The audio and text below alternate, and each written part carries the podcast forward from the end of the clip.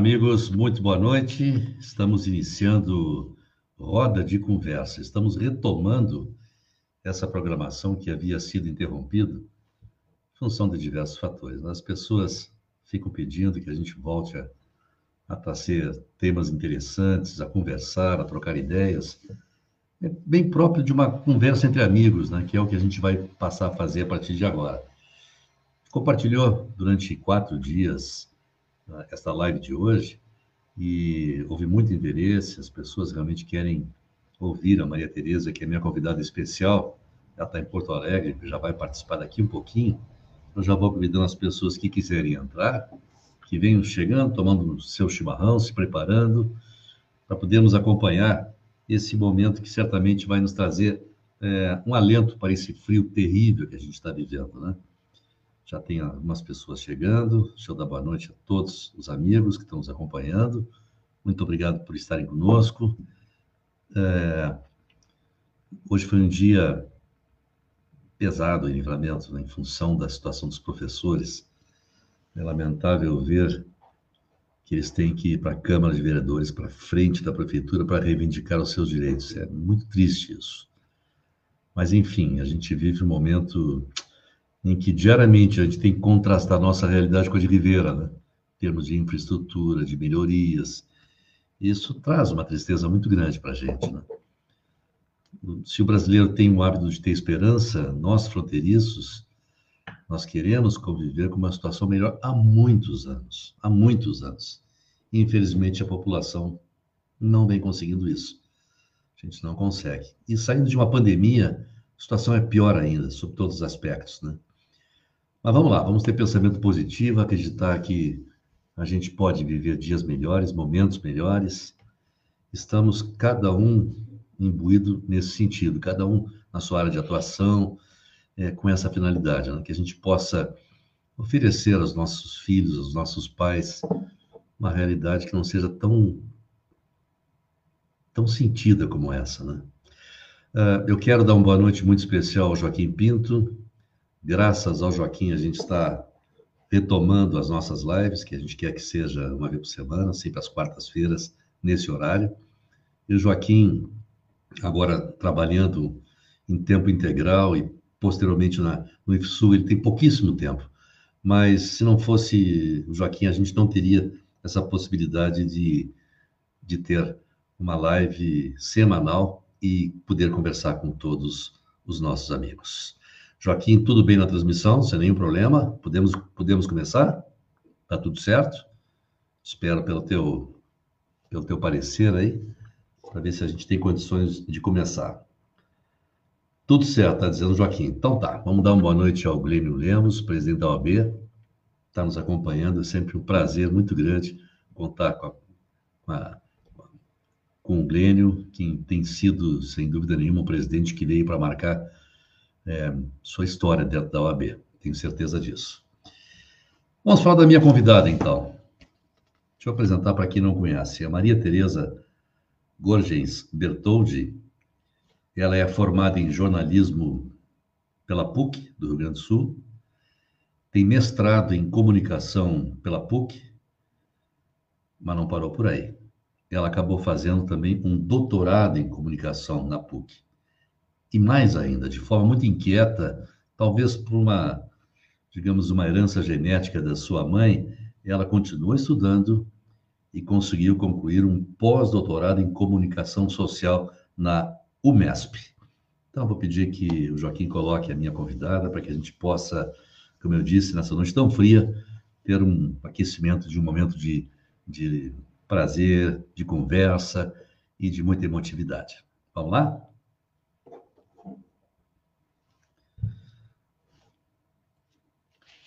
Falando um pouco mais da Maria Tereza, enquanto ela, ela se aproxima, é, ela sempre gostou muito de lecionar.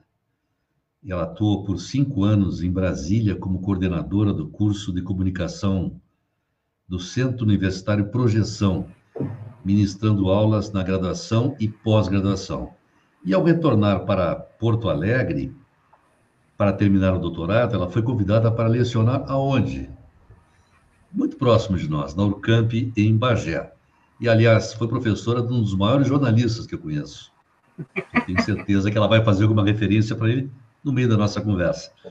É, posteriormente, ela, aliás, quando estava já na coordenação do curso de comunicação social, ela continuou como docente nos cursos de comunicação, letras e administração. Já em 2012, após o falecimento do pai, Maria Tereza retornou para a capital para ficar junto de sua mãe, lecionando na Uniriter. Maria Tereza, essa inquietude é de berço. Boa noite.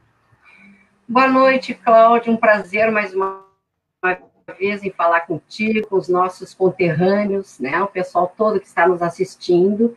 E antes de começar a falar, realmente, eu fui uma professora de um excelente jornalista que hoje está em Brasília, que é o Gabriel Munhoz.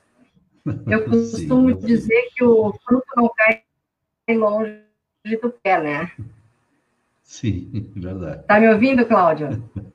Estou te ouvindo, sim. Estou te ouvindo atentamente. Pode Estou te ouvindo. Tá.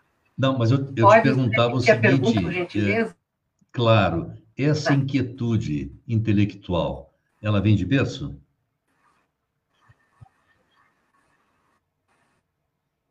E algum problema de conexão aí, Joaquim? Não em livramento, gente. Problema de conexão em Porto Alegre, pelo que a gente está vendo, né? Aqui está tudo bem. Vamos esperar um pouco para que que a Maria Tereza possa voltar e a gente continuar a nossa conversa. Ah, olha só. Está cortando, Maria Tereza, Maria Tereza está uh, me dizendo, Joaquim, que a tua internet está muito lenta. Eu não sei se a gente tem como resolver certo. isso. Se tu pode melhorar um pouco. A... Não, a internet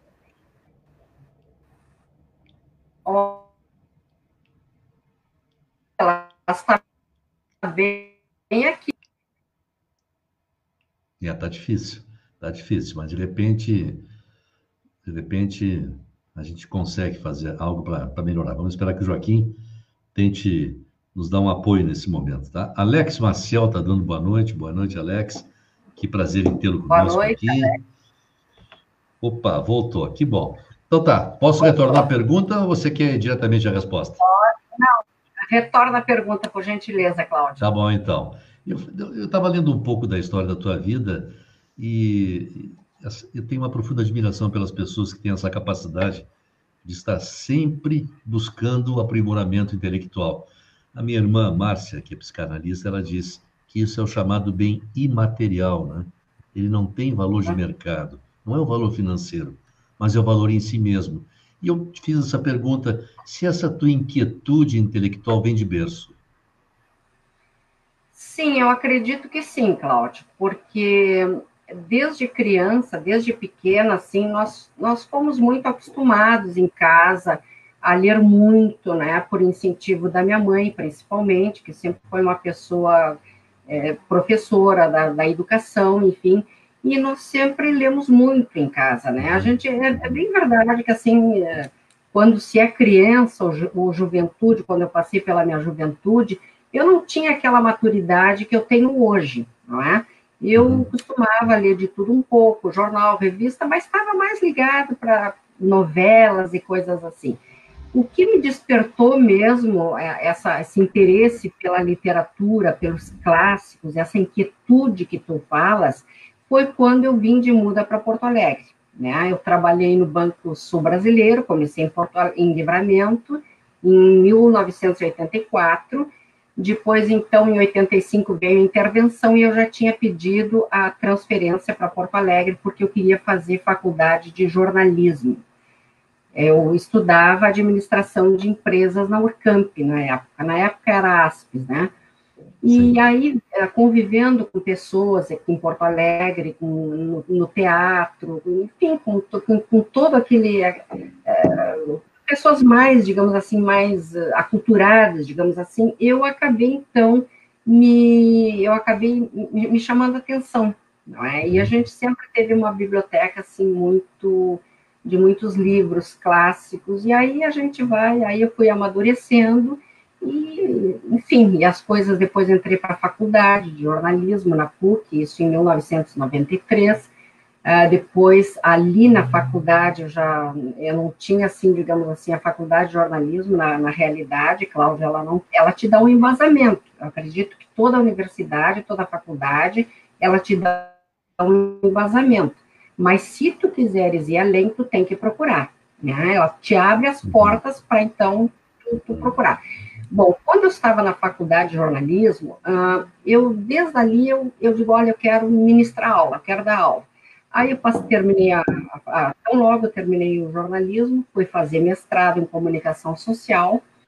Ali eu já fui ganhando mais uma experiência, minha bagagem cultural foi ficando um pouquinho mais pesada, fui tendo contato com muitos autores diferenciados e tudo, né? É, com excelentes professores. Eu, eu falo aqui também do nosso confrade, amigo e conterrâneo Joemir Machado da Silva, que sempre é, nos abriu muito as portas, assim, ele, ele trouxe, trazia muitos autores nos, nos congressos, né, pessoal da... É, Tereza, ele, ele, era professor de graduação ou de pós? eu já fui... De graduação? Não, eu fui aluna dele no pós-graduação, no, no doutorado já fui, né, e aí, então, depois, aquela ânsia, aquela coisa, né, quem faz o mestrado parte para um doutorado, e aí uhum. eu eu quero fazer o doutorado, estava cada vez mais apaixonada pela academia, e então ingressei num doutorado, que me levou cinco anos. Nesse meio tempo, eu sou convidada a ministrar, a, a, a assumir a coordenação do curso do Centro, é, Centro Universitário Projeção, em Brasília. Aí eu assumi a coordenação do curso de comunicação social, jornalismo, publicidade e propaganda e, e, e continuava fazendo meu doutorado aqui na PUC em Porto Alegre. Aí a PUC começou a me cobrar muito, que eu tinha que estar mais presente, e eu, né, na coordenação de quase mil alunos em, em Brasília, era difícil. Aí eu conversei muito com a minha mãe, na época, porque elas, olha, Maria Tereza, faz o seguinte, volta para Porto Alegre, porque termina esse teu doutorado e, e depois, né, seja o que Deus quiser. E aí, quando eu voltei realmente para Porto Alegre, que eu vim terminar o meu doutorado, eu não, eu não tinha, nem bem tinha eh, terminado o doutorado, me descobriram em Bagé, né? Aí eu fui lecionar na faculdade de comunicação e depois, então, passei a ser coordenadora do curso, onde eu fiquei de 2007 até 2012. Depois o pai veio a falecer, ele, por um problema de, ele levou um tombo, é, fraturou o fêmur, enfim, houve complicações, e ele, e aí eu vim para Porto Alegre aqui com a mãe. E aqui eu ministrei algumas aulas na Uniriter, enfim, e, e, e, aí as coisas foram acontecendo, né, Cláudia? Eu gosto muito de comunicação, gosto muito de jornalismo, e aí eu tinha já como objetivo, que eu não sei se tu vai me perguntar agora, mas eu já vou adiantando, sobre fazer Sim. alguma coisa sobre os Beatles. Porque eu sou muito, eu sou fã de carteirinha desde os sete anos de idade. Hoje eu estou com Tereza, eu vou, eu, eu, a gente vai chegar nos Beatles, tá? Vamos por tá. etapas, porque é uma história tão rica. E tu fala com certo. tanta simplicidade que quem está ouvindo pensa que toda essa caminhada foi muito fácil. Eu sei que realmente não foi, né? Mas é, eu quero não... saber o seguinte, a, a, tua formação cultural, né? Com a influência da tua mãe, que eu sei que é muito forte, né? É, qual foi exatamente a tua, a tua base cultural, dos teus, da tua formação, digamos, uh, filosófica, da tua formação humanística? Né? Quem, quem foram aqueles que abriram uh, na Maria Tereza o desejo de buscar o saber? Olha, são muitos, né? Foram muitos, como eu te disse, na graduação, no pós-graduação principalmente, o Nietzsche, eu sou uma apaixonada pelo Nietzsche. Por né? que, Maria? Por que Nietzsche? Porque o Nietzsche, uh, o Nietzsche, Cláudio, ele é um, ele é um, como é que eu vou te dizer? Ele é um, um, um filósofo atemporal. Sim. Né? Ele está além do seu tempo. Né? Se tu, tu estudares o Nietzsche com uma determinada profundidade, tu vê que as coisas que ele falava há 500 anos atrás, né, estão exatamente hoje, as coisas acontecem como realmente. Certo. Mas, claro, tem gente que não gosta, Né? Eu, eu acho ele um autor fantástico, ele era muito irônico, mas ele falava coisas muito assim, muito, muito certas, coisas que, que se a gente trouxer hoje para a atualidade, tanto que eu trouxe para a atualidade em determinadas páginas do meu livro, né? E, e, foram autores assim, por exemplo, o Michel Maffesoli, que aí é, é, é, muita influência do Juremir, das aulas com Juremir, Edgar Morin, não é? Baudrillard, todos esses autores, pensadores, muitos, muitos autores estudiosos da comunicação, da sociologia, da hermenêutica e da filosofia, não é? Claro, então, a gente, assim, eu fui tendo um embasamento teórico, e, e cada autor, Sim. tu vai conhecendo outros autores através daquele, por exemplo, eu, eu li muito Frederick Jameson, que era um autor que até então eu não conhecia, e eu trabalhei ele no meu mestrado. Então, a partir do Jameson, eu fui conhecendo outros autores, e eu fui procurando esses outros autores, não é? E fui, então, tendo um embasamento mais é, fui gostando. Por exemplo, eu gosto muito dos frankfurtianos, a escola de Frankfurt, né? A Theodor Adorno, Max Horkheim, que eles não são, dependendo, eles são muito mais, não é que eu seja uma pessoa hermética é, culturalmente, não, eles têm uma linha de pensamento marxista, talvez uh, não tanto ortodoxa, né? mas eu, eu, eu, é uma escola que eu gosto muito, que eu me baseio muito também pela escola frankfurtiana. Uhum. Eu não vi nenhuma citação tua com relação a, a, alguma linha de pensamento de algum brasileiro. Poderias fazer alguma citação? Ah, não. Sim, sim. Brasileiros. Brasileiros na comunicação. Bom, na comunicação a gente tem, eu tenho o Francisco Rudiger, né, que ele é um professor da PUC, mas tem, tem muito outros, Armand Materlar, que não é, não é, não é, ele não é, como é que dizer, não é brasileiro. É, tem muitos autores da comunicação que tratam, Muniz Sodré, tantos outros, né?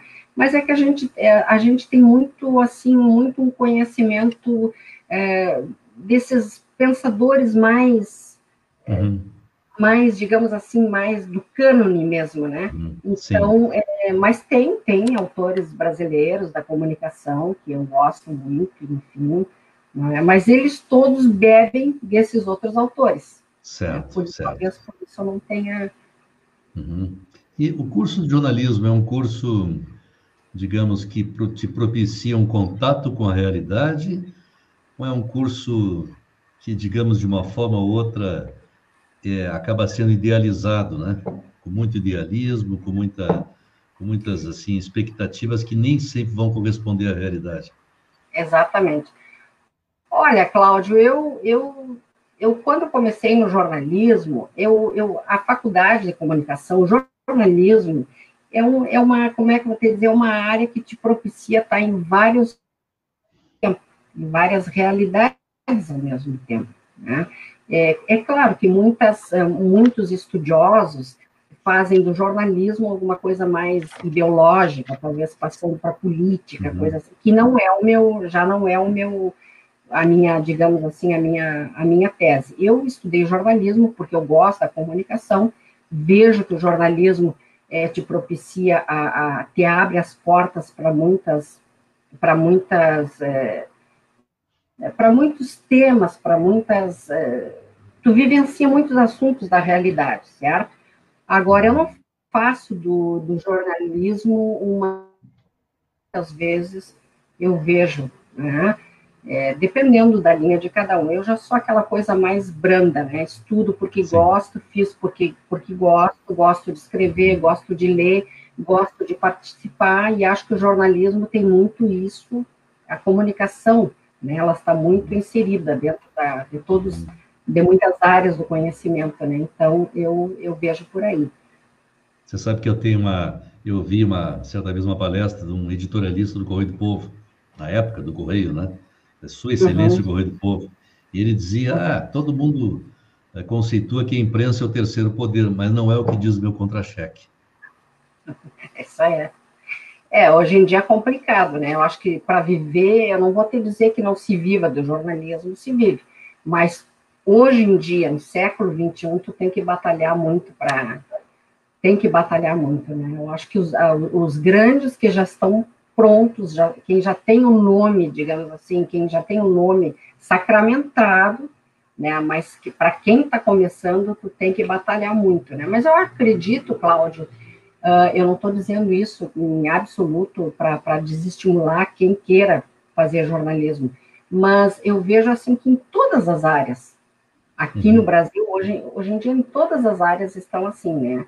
É, tem os prós, tem os contras, se ganha bem ou se ganha mal, ou se ganha menos. Aí vai muito do, de tu procurar um, um espaço, né? Que nem sempre esse espaço, um, nem sempre tu tem um espaço, assim, o, nem sempre, tem muito jogo de egos, assim, na faculdade de comunicação. Eu penso assim. Não, Rui Barbosa já reclamava, né?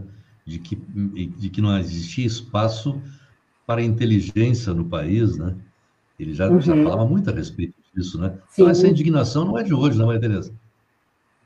Não, não é de hoje. Isso já vem, já vem de tempos, já vem de tempos, né?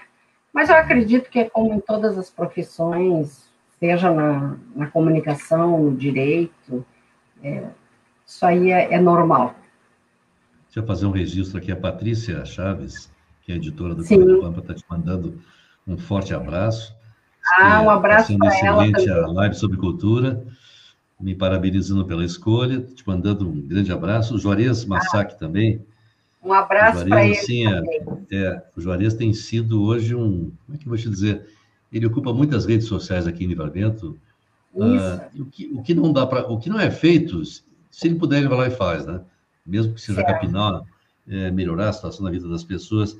E o José Valdeci Silveira Gonçalves também está assistindo, mandar um abraço para ele.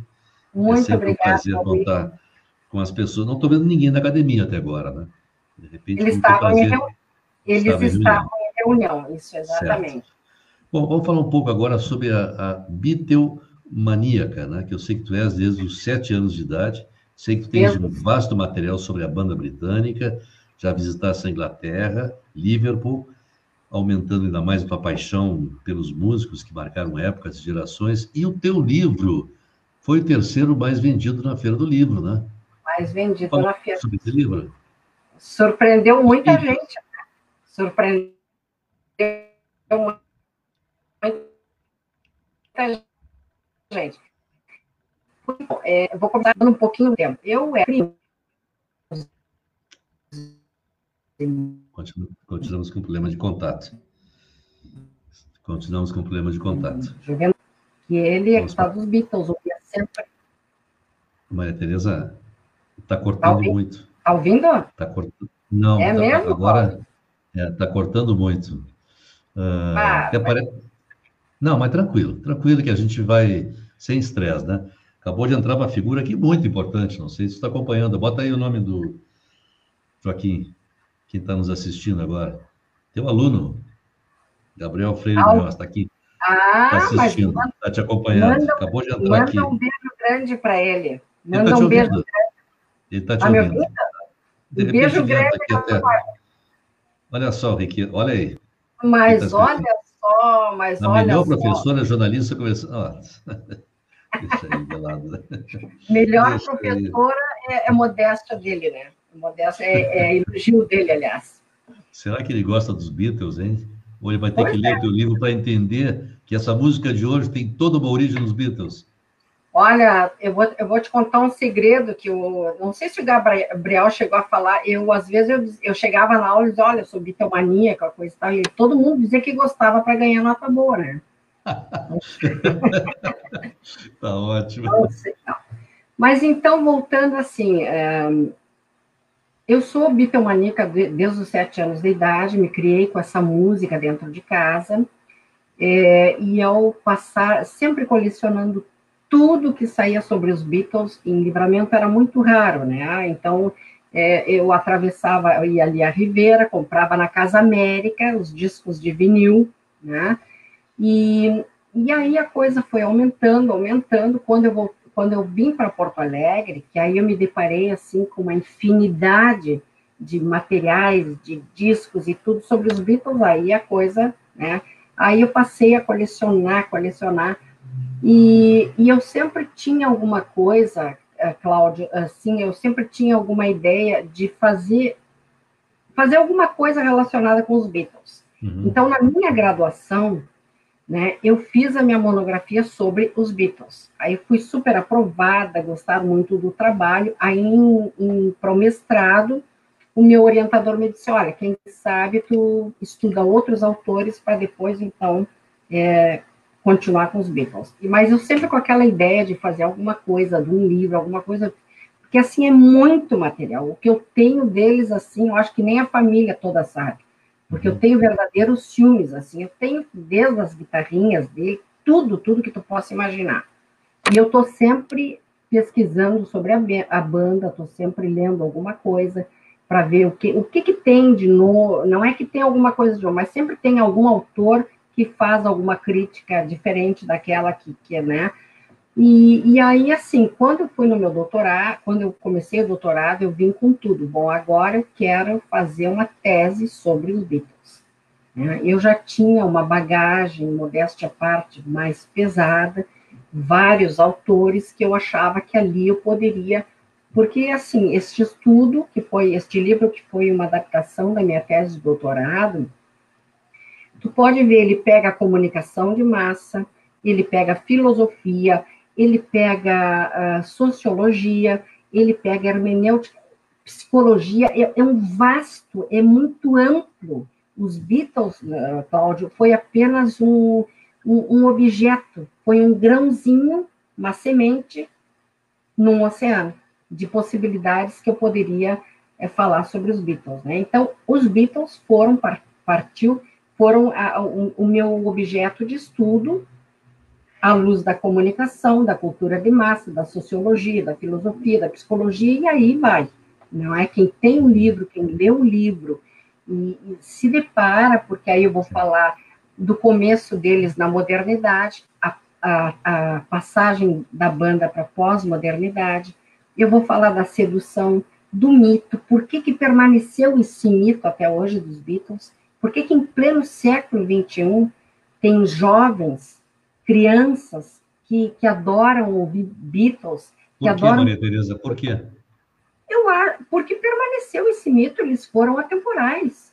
Não é? Houve toda uma revolução nos costumes, não é? Eles surgiram no momento em que a década de 50, com Elvis Presley, né, que foi o grande, digamos assim, é, os Beatles beberam muito do, do, Elvis Presley, né? Eles eram fãs do Elvis Presley, mas o rock, o rock and roll daquela época, dos anos 50, já estava uma coisa muito, muito petrificada, né? Com a ida do, do, do, do Elvis Presley para o exército, e depois já estava, não mudava mais. E os Beatles surgiram como algo totalmente inovador. Tanto que a partir de 1966, 67, as músicas dos Beatles, elas passam a ser é, passam a ser mais politizadas, eles passam a falar de temas mais profundos, como a crítica à religião, né, como é, a crítica toda ao sistema, quer dizer, eles, eles bagunçaram com tudo, mas foi uma revolução, e eu acredito, não é, como eu, não, eu aí eu já não te falo tanto como fã, mas te falo como uma pessoa, como, uma, como alguém que observa, que observa e observou toda aquela revolução e por isso hoje permanece esse mito, não é? É, é difícil, tu, tu vai, é difícil tu, tu, tu, tu, tu, por exemplo, tu lê alguma coisa dos anos 60, 70, se os Beatles não, não, que não, se não, não estão ali, se eles não aparecem. Então, é, houve uma revolução muito, muito, muito grande. E ficou um mito, acredito que eles pararam no momento certo, que foi em 1970, eu acredito que se hoje os Beatles ainda estivessem os quatro juntos, né? Se, se houvesse essa possibilidade, talvez eles não, não tivessem mais o sucesso como foi antigamente. Porque eles começaram ingênuos, e de ingênuos eles não tinham nada, porque eles eh, criaram toda uma, uma roupagem é, diferente, não é? Daquelas botinhas bico fino, com, com os trajinhos, coisa e tal, aquelas músicas que só falavam do amor, da menina, perda do namorado, que dali a pouco a coisa passa para... Eles Sim. criaram, um, eles criaram ou foram criados? Olha, é, é, isso, já, já, é, é, isso já foi me perguntado, se eles são produto da mídia. Né? Eu acredito que eles criaram e eles também foram criados. Né? Porque quando Brian Epstein, que é o, o, foi empresário da banda, eles, eram, eles surgiram num ambiente que eles usavam só jaqueta de cor, só aquela roupa de cor, né? Indumentária toda de cor. Aí veio o empresário deles e mudou tudo. Não, para fazer sucesso a gente quer isso, assim, tem que mudar um pouco.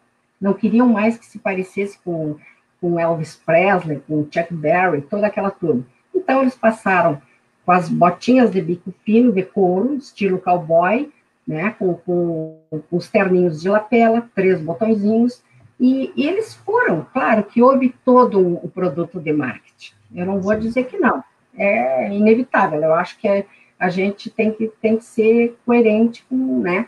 Eles tiveram, sim, eles foram um pouco um produto de marketing, foi toda uma, eu diria que metade, metade. Eles eram tão bons, eles eram bons, mas a mídia também. Tu tens preferência musicalmente falando por algum deles?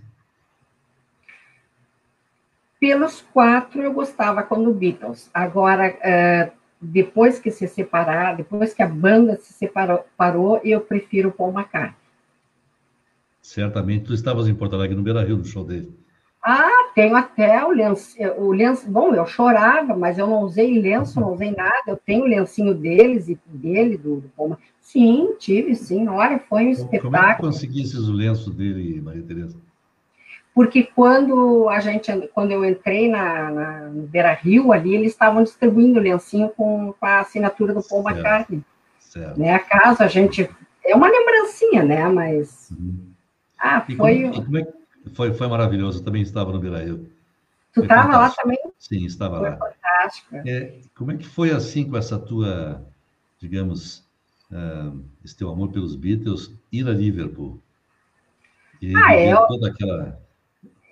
É, é, como é que eu vou te dizer? É emocionante, sabe? Quando eu cheguei em Londres, assim, que eu tive ali no Liverpool, coisa e tal. É claro que foi uma passagem rápida, como eu coloquei no meu livro, né? Que eu pretendo mas é muito emocionante. É muito emocionante, é uma coisa assim que te deparar com aqueles teus ídolos é, de juventude que não era porque os Beatles. Eu não sou da época dos Beatles. Eu sou quando eu nasci, os Beatles já estavam fazendo sucesso, né? Mas como eu disse, eu tive a influência desta, desta música dentro da minha casa. E ao invés de, né? Ah, é, é, é fantástico. Tu respira Beatles do começo ao fim. Olha, é, é, é emocionante, Cláudio. Emocionante. Eu vou emocionante. só fazer alguns registros aqui, tá? De pessoas certo. que estão nos acompanhando. Tem um colega seu, colega de faculdade, hoje vereador e candidato a deputado. Está ah. mandando abraços para minha amiga e colega Maria Tereza. O Duda, coisa mais querida, conheço, é. fomos colegas, sim, mais, Ele... Duda. Muito obrigada, um beijo grande para ti, Duda. Muito sucesso nessa caminhada. Poderia ter, ter participado conosco nessa conversa, né? Ah, a eu acho advogada, que A advogada Liane Martins Caon está dando os parabéns pela live. Muito Aspecto obrigada. cultural sempre muito bem-vindo. E agora uma presença ilustre aqui está nos acompanhando. Eu não sei se vai fazer alguma pergunta, que é o Carlos Alberto Potoco, ah, companheiro o da academia, né? O Potoco, São pessoas que estão nos acompanhando aqui. Nilza, Maria Tereza, eu vou. Sim. Deixa eu entrar numa parte um pouco afetiva da tua vida. Eu te peço certo. licença. Certo. Quero falar da tua mãe, da Nilza. Quero contar. Eu quero contar uma passagem dela que é, eu costumo recontá-la sempre que possível. Quando ela fundou a Academia Santanense de Letras, aqui em Livramento, ela queria uma sede. Eu sei que conhece essa história. Mas estou contando para as pessoas que claro. talvez não saibam ela queria uma sede para que pudesse abrigar a academia.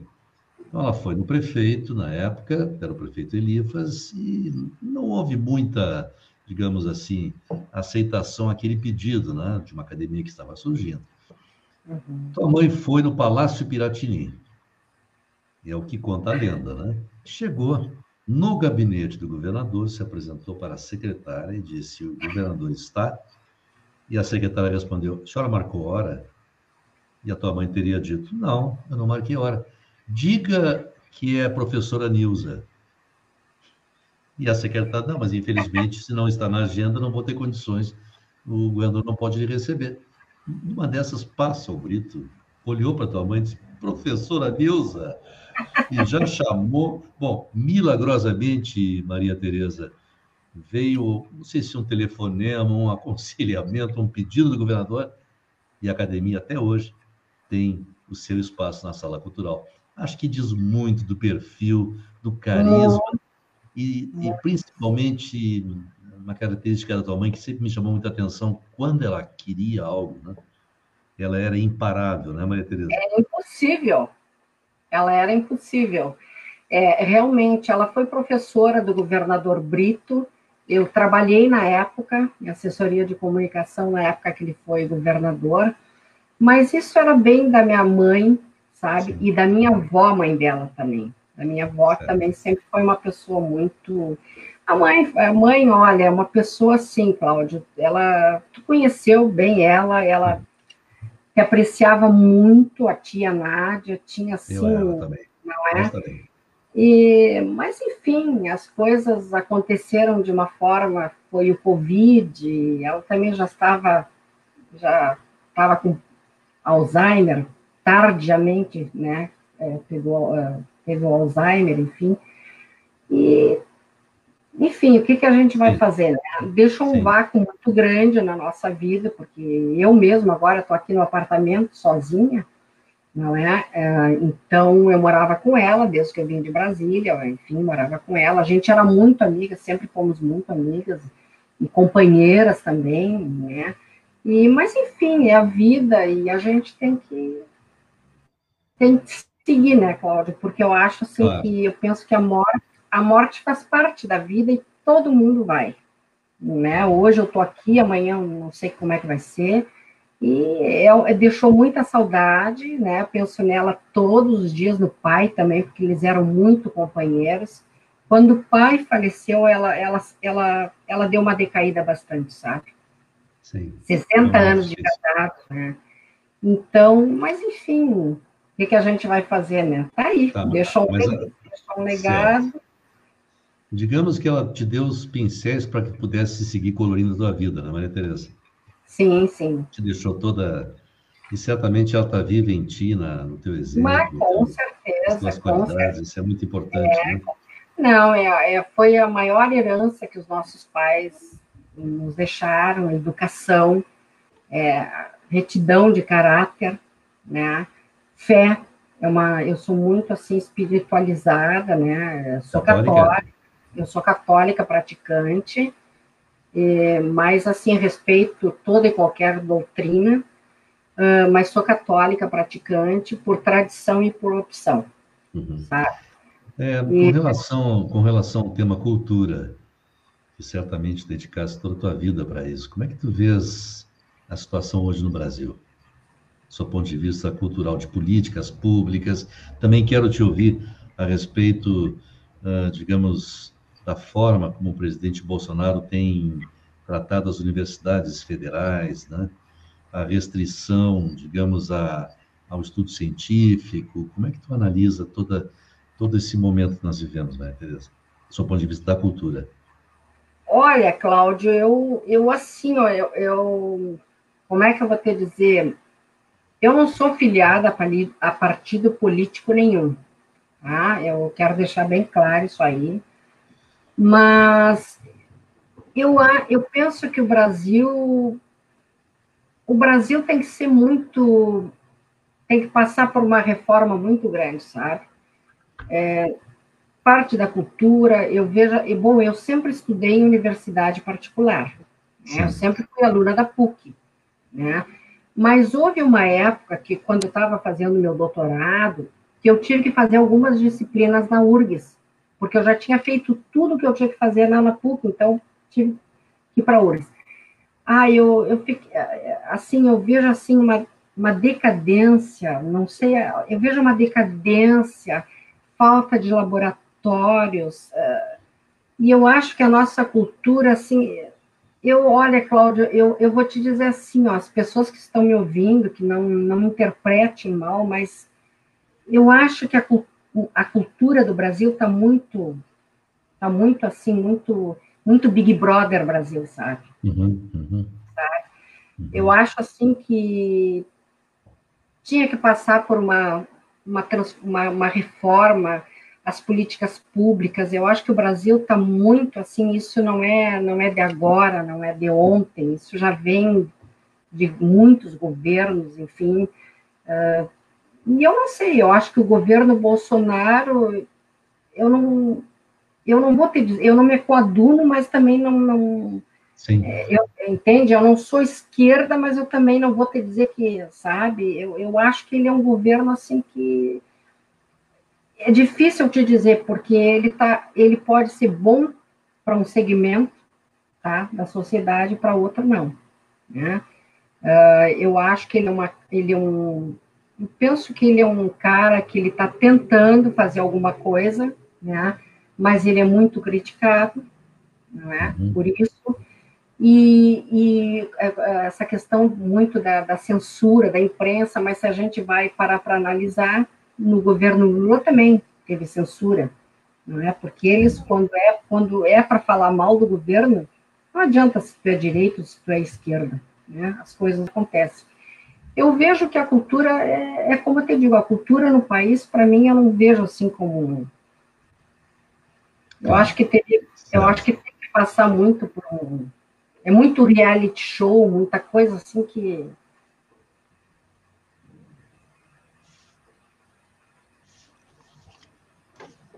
Oi? Tá ouvindo? Sim. Oh, tá, te ouvindo. Cortou, cortou um pouquinho minha imagem aqui. É, deixa, eu tá linkar, deixa eu linkar esse assunto, Maria Tereza. É, deixa eu linkar esse assunto com a, a situação política que a gente está vivendo hoje, né? Uhum. Eu não sei qual é a tua sensação, mas eu estou indo para uma eleição, estamos indo para uma eleição com muita ansiedade, porque nós temos dois extremos, né? E eu não sei até que ponto esses extremos, quando se encontrarem, que em algum momento eles vão se encontrar, do ponto de vista físico, de exercício dessa cidadania, não sei qual vai ser a consequência. E algo que eu também gostaria de te ouvir é porque o Lula, o Lula dizia que a Rede Globo, agora, há pouco tempo, né? que a Rede Globo tinha sido responsável pelo fracasso dele. O Bolsonaro também diz o mesmo. Então, o Brizola falava da Rede Globo. Quer dizer, todo mundo fala da, da imprensa, né? Quando, de alguma forma, ela não lhe serve. Eu gostaria de te ouvir a respeito das eleições que estão se aproximando e desta relação do poder com a imprensa. Olha, Cláudio, a, o Bolsonaro cortou, digamos assim, a, cortou a, a, Globo, né? Subsídios da Globo, etc. e tal. É, eu penso que a Globo sempre foi uma pedra no sapato de qualquer candidato, né? Tanto do Lula quanto do Bolsonaro, enfim. Porque quando a imprensa não serve, quando a mídia não serve para eles, a primeira coisa é criticar. Se não está do lado, né, eles vão criticar. É claro que a gente está vivendo um momento aí que não sabe o que, que vai ser né? Mas são dois candidatos, assim. É, por exemplo, se o Lula ganhar, é o que todo mundo acha que vai, vai ser um. O que está acontecendo na Venezuela é o comunismo, a esquerda, né? É. Se o Bolsonaro ganhar, não é, é aquela coisa que eles estão, né? É uma ditadura porque o cara é militar, porque então é, é difícil, sabe? É eu, eu sinceramente, Cláudio, eu sou uma pessoa que eu torço pelo bem do meu país. Uhum. Eu vejo assim que no Brasil tem muito partido político, tá? Isso aí é uma coisa que deviam começar por aí essa reforma. Deveria haver um partido de esquerda e um partido de, de direita. E fim, essa uhum. coisa de centro, de isso, não deveria existir. Tá? Agora, eu vejo assim que a mídia, ela faz o papel dela, não é assim? Ela tem que, ela tem que divulgar, Hoje a gente sabe de, de, tanta coisa que veio acontecendo, desde a época do governo do Collor e, por, e aí por mais, né? Por quê? Porque a mídia sempre esteve, sempre esteve à frente. Então, quer dizer, qual é o, qual é o papel do jornalista? É informar, é, é informar a opinião pública do que realmente, do que, do que está acontecendo. Né? Então, é aquela coisa. Agora, quando a, eles têm com a Globo, com a revista Veja, tudo, ah, porque a Veja, porque é de direita, porque critica o Lula, aí vem o outro, não, é, entende? Mas é o papel. Agora, é claro, tu tem que ser imparcial naturalmente, né? Quando tu faz jornalismo, tu tem que ser imparcial. Embora tu tenha a tua opinião pessoal, eu acredito que tu tenha que ser imparcial. Agora, eu torço pelo nosso país, eu não sei o que, que não sei sinceramente, eu não sei o que, que vai ser. Não Ninguém sei. sabe. Realmente. Não sei, eu só torço pelo país, porque eu acho assim que o nosso país, nosso Brasil, é um país continental, é um país que tem tudo para dar certo, nós temos tudo aqui, agora ele é mal gerido, ele é mal, isso é uma coisa que já vem de anos, tá? Sim, corrupção, isso não é do Bolsonaro, nem do Lula, nem do Collor, isso aí vem de anos, anos, anos. Uhum. Não é? Eu não sou, eu, eu sou a favor que as coisas se deem para o lado. Eu acho que é muito político, eu acho que é muito senador, eu acho que é muito deputado. Isso aí, né? Não significa democracia. Kátia é, Panes está nos acompanhando aqui, está te mandando uma boa noite. Vocês Boa conhecem noite. a Kátia, uma pessoa muito querida. Muito e, obrigada. Boa noite, Kátia. É, ela está nas mídias digitais também, e é o uhum. meu próximo assunto contigo. E o professor Luiz Edgar Araújo Lima está concordando, viu? Só colocou aqui verdade, dois pontos de exclamação. Luiz Edgar é professor na Unipampa, né? Sim, e é sempre sim. uma referência quando se fala em termos, em termos culturais.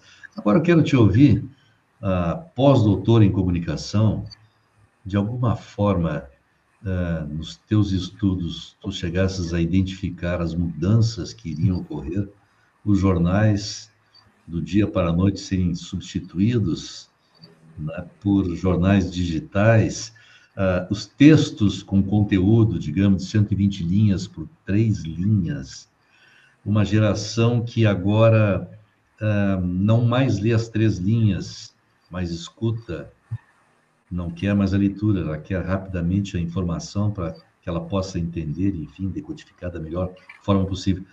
Como é que a tecnologia conseguiu uh, abalar tão profundamente a comunicação, Maria Tereza? Olha, Cláudio, é, eu vou ser bem sincera contigo. Eu, eu prefiro o papel. Eu sou super moderna, mas eu, eu prefiro ainda o jornal em papel. E acho assim que tudo bem, a mídia está aí, a gente está se fazendo, é, precisa, mas eu acredito que realmente as, as novas tecnologias de comunicação e informação, elas vieram aí para ficar, mas eu não acho que, eu, eu sinceramente eu não acho que, que o radinho de pilha vai ser substituído por uma, por uma por uma mídia é, digital, eu não acredito. Eu penso assim, né? Eu, por já, exemplo... Já foi substituído, Maria Tereza? Não, ele foi substituído, sim, mas ainda, eu, eu, eu, por exemplo, eu ainda sou, gosto de assistir no aparelho, eu não fico na, na, na, na, eu não sou uma pessoa de ficar full time na, internet, sabe? Claro que hoje nós temos, assim, por exemplo, nós temos as mídias sociais, nós temos a agilidade, nós temos a rapidez, não é? Mas é, eu as três linhas, será que informam? Tem muita fake news? Será que isso tu consegue fazer uma, uma, uma informação? Tu, tu, tu dá uma informação, será que tu consegue fazer uma reportagem com poucos caracteres? Enfim, eu penso assim. Né? Agora, é claro, a gente sabe que a tendência é cada vez mais. Agora, eu te pergunto, eu, eu também fico pensando assim, isso já é uma coisa que já, já se falou muito. Se dá um boom na internet, como é que fica? Se dá um boom. É tudo muito mais, esse progresso todo é tudo, é maravilhoso, claro que sim. É maravilhoso tu ter a internet, tu ter as, as redes sociais, tu ter, é, mas e aí? Né? Se um dia der um boom, como é que fica? Não é?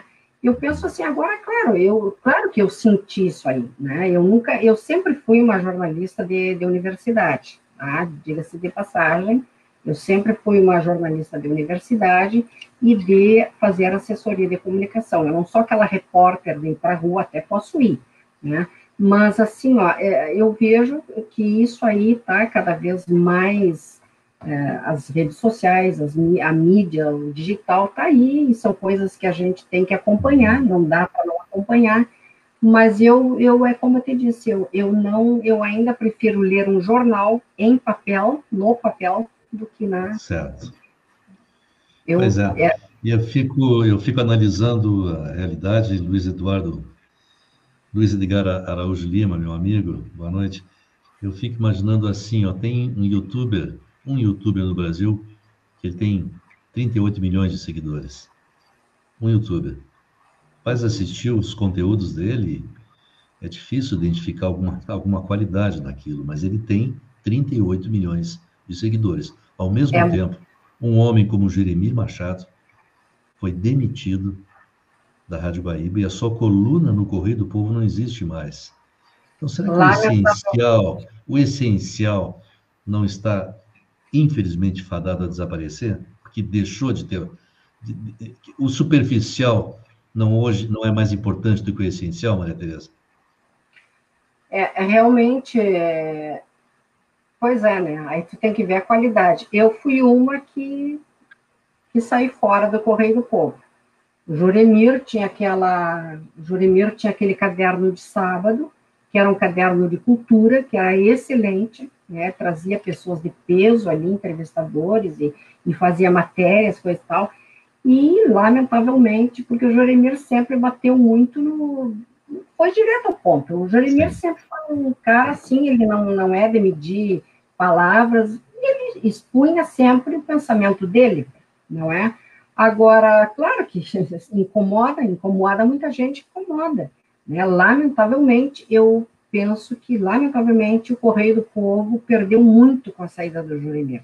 Não é? Perdeu realmente, perdeu muito com a saída do Juremir.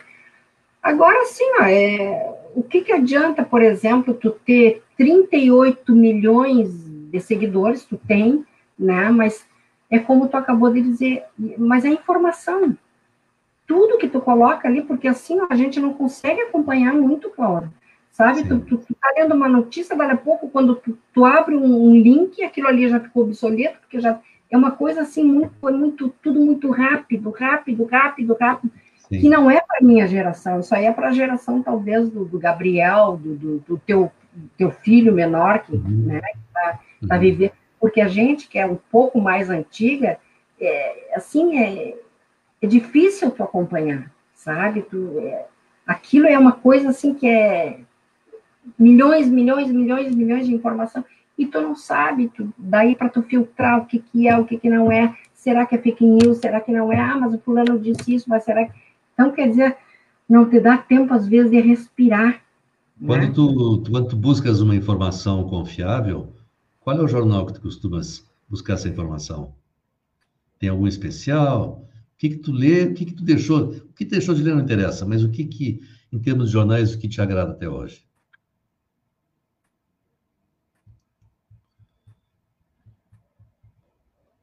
Pergunta foi bem simples, mas acho que a gente começou a falar da tecnologia, já trancou de novo, hein? Vamos esperar que a Maria, Maria Tereza está com problemas de conexão. E realmente, esse assunto que a gente está tratando é bem importante, né? É, tenho certeza que a gente está falando de algo que as universidades falam a respeito, enfim, todos os níveis, né? Que é de saber tipo de informação que nós recebemos hoje é tão rápida que a gente tem dificuldades de, de poder compreender, né? Quais os efeitos que ela é capaz de gerar na gente, né? Oi, Maria Tereza, estamos de volta. É, bom voltando assim na questão que cortou um pouquinho ali, lamentavelmente, olha, eu gosto muito da Folha, né? Eu procuro Folha, Estadão, é, são jornais assim que mais nosso aqui, né? Mais que alguns uhum. sites de notícia, enfim. É... Mas aí eu, eu, como é que eu vou te dizer? Aquilo de repente se é ou não verídica, dependendo da, da isso depende claro. muito da linha do, da, do jornal, enfim. Claro. Nós estamos já nos aproximando do, do final da nossa live, da nossa roda de conversa, e eu quero te deixar bem à vontade, que de repente tem algum assunto que, que a gente não tratou e que tu gostarias de falar a respeito. Se eu tive esse pecado contigo, que é da minha, da, da, digamos, dos meus limites, eu te deixo à vontade, Maria Tereza. Tá. Sim, Cláudio, eu não sei se o Duda Amaral está aí nos ouvindo, ah, mas eu, eu, eu vou falar sim. Está aqui nos ouvindo? Não, eu é... não sei se ele continua, mas ele estava tá. aqui. Tá, mas eu vou deixar então assim uma. É, sabe que eu fiquei muito uh, surpresa é, como livramento no dia da posse, da nossa posse na academia, livramento não teve uma representatividade. Foi chamada a prefeita de livramento, não foi e não mandou representante. Ninguém do legislativo, quem salvou ali de autoridade foi o, o, de representante do cônsul de Rever, em livramento. Então eu fico assim, sabe? Depois até eu comentei com a Vera, a presidente, eu digo, mas Vera, não, a gente sempre convida e eles nunca vêm. Então eu fico assim, meu Deus, mas até eu, eu tive vontade de, de, escrever qualquer coisa, aonde, onde estão as autoridades Santana do Livramento que não se fazem presente? Porque é uma vergonha, Cláudio, uma vergonha, uma vergonha, assim, a, a, a chamar para comporem a mesa e não ter ninguém, nem uma autoridade, ninguém do legislativo, nem a prefeita, nada, nem mandaram um representante. Eu acho que isso assim, é uma coisa que, se livramento, que se diz uh, ser a cidade do turismo, eu olha, é, é de lamentar. Então, eu deixo assim essa minha, esse meu recado, digamos assim, né, para quem uh, estiver me ouvindo, que, eu, que as autoridades têm que ter um pouquinho mais de participarem mais, entende? Ou então mandarem representantes. Eu, eu fico muito muito triste porque eu vejo que livramento assim não não não, não evolui para determinados assuntos, de, determinadas em determinadas situações. Então eu vejo assim que se o Duda Amaral tiver aí, que ele pense muito bem, não é o Duda, mas é o legislativo que não é, as outras pessoas que não prefeitos e tudo que não não se fazem presentes, né? Então eu, eu realmente é uma vergonha, eu penso assim.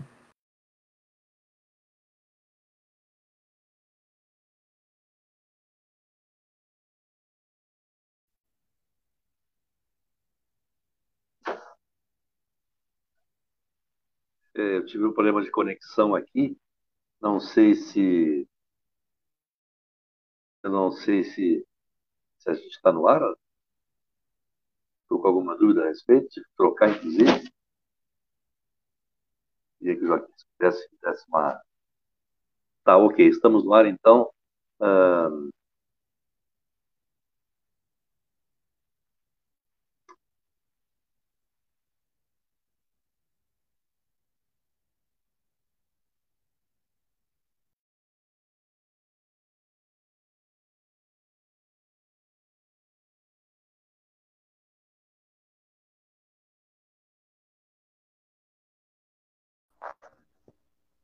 Bom, bom, agora, agora, agora sim estamos no ar. Estamos no ar. Não sei se, não sei se, sei se, não tenho condições de continuar conversando com a Maria Tereza. Não estou vendo. Tá, estou no ar. Ok. Tá, estou no ar. Ok. Então, ok. Infelizmente, assim, por falta de condições técnicas, a gente vai ter que, vai ter que encerrar essa live. Eu não estou conseguindo contar, não estou conseguindo ver a Maria Tereza quero agradecer muito a participação dela. E também, deixa eu destacar aqui o Luiz Araújo, parece que o Duda tinha razão com a coluna Dois Pontos. Reportagens curtas e você, Cláudio, com podcast, programas de entrevistas. Tá bom, obrigado. Obrigado mesmo de coração, tá? E quero agradecer também a Maria Tereza, grande beijo, um abraço muito afetuoso, bom conversar contigo, agradável aprender, é, você contar a sua vida, seus valores, e a Academia Santa Lícia Freitas, ela, ela se revigora e renasce com a Maria Tereza pela figura da sua mãe. Muito obrigado pela participação. Muito obrigado a todas as pessoas que estiveram até agora conosco. Muito obrigado, Joaquim, que nos propiciou essa live. Espero que todos tenham gostado. Nós estamos no Facebook do Correio Pampa. Amanhã migra para o Spotify e também para o Google. Nós, você pode acompanhar, pode ouvir né, através do podcast Correio Pampa, no Spotify e também no Google Podcast. A, gente vai, a partir de amanhã já começa a pensar no próximo convidado da quarta-feira. A partir de amanhã. Alguém que possa nos oferecer a qualidade que a nos trouxe. Jornalista, pós-graduação, com mestrado, com doutorado e com pós-doutorado. Essa simplicidade toda que a gente acabou de acompanhar. Eu acho que agora ela vai entrar. Ah, que bom, que ótimo. Cláudio, eu estava me despedindo de ti sem te ver. Eu peço desculpas, mas realmente algum problema tem aqui que não está. É a Clara. Só pode ser. Mas a gente, a gente vai por cima de tudo isso, né? A gente consegue se comunicar. Temos alguma experiência de comunicação, não é mesmo, Eu não te disse, essas são as, as tecnologias, viu? Sim, é verdade. Muito Cláudio, obrigado pela tua participação. Desculpa, Obrigado, Cláudio. Um abraço para todos muito. vocês aí. Tá bom, um grande abraço e a gente vai ter a oportunidade de rever essa nossa roda de conversa, tá bom? Um beijo Se no Deus teu coração. Muito, muito obrigado pela oportunidade. Um beijo a todos vocês aí.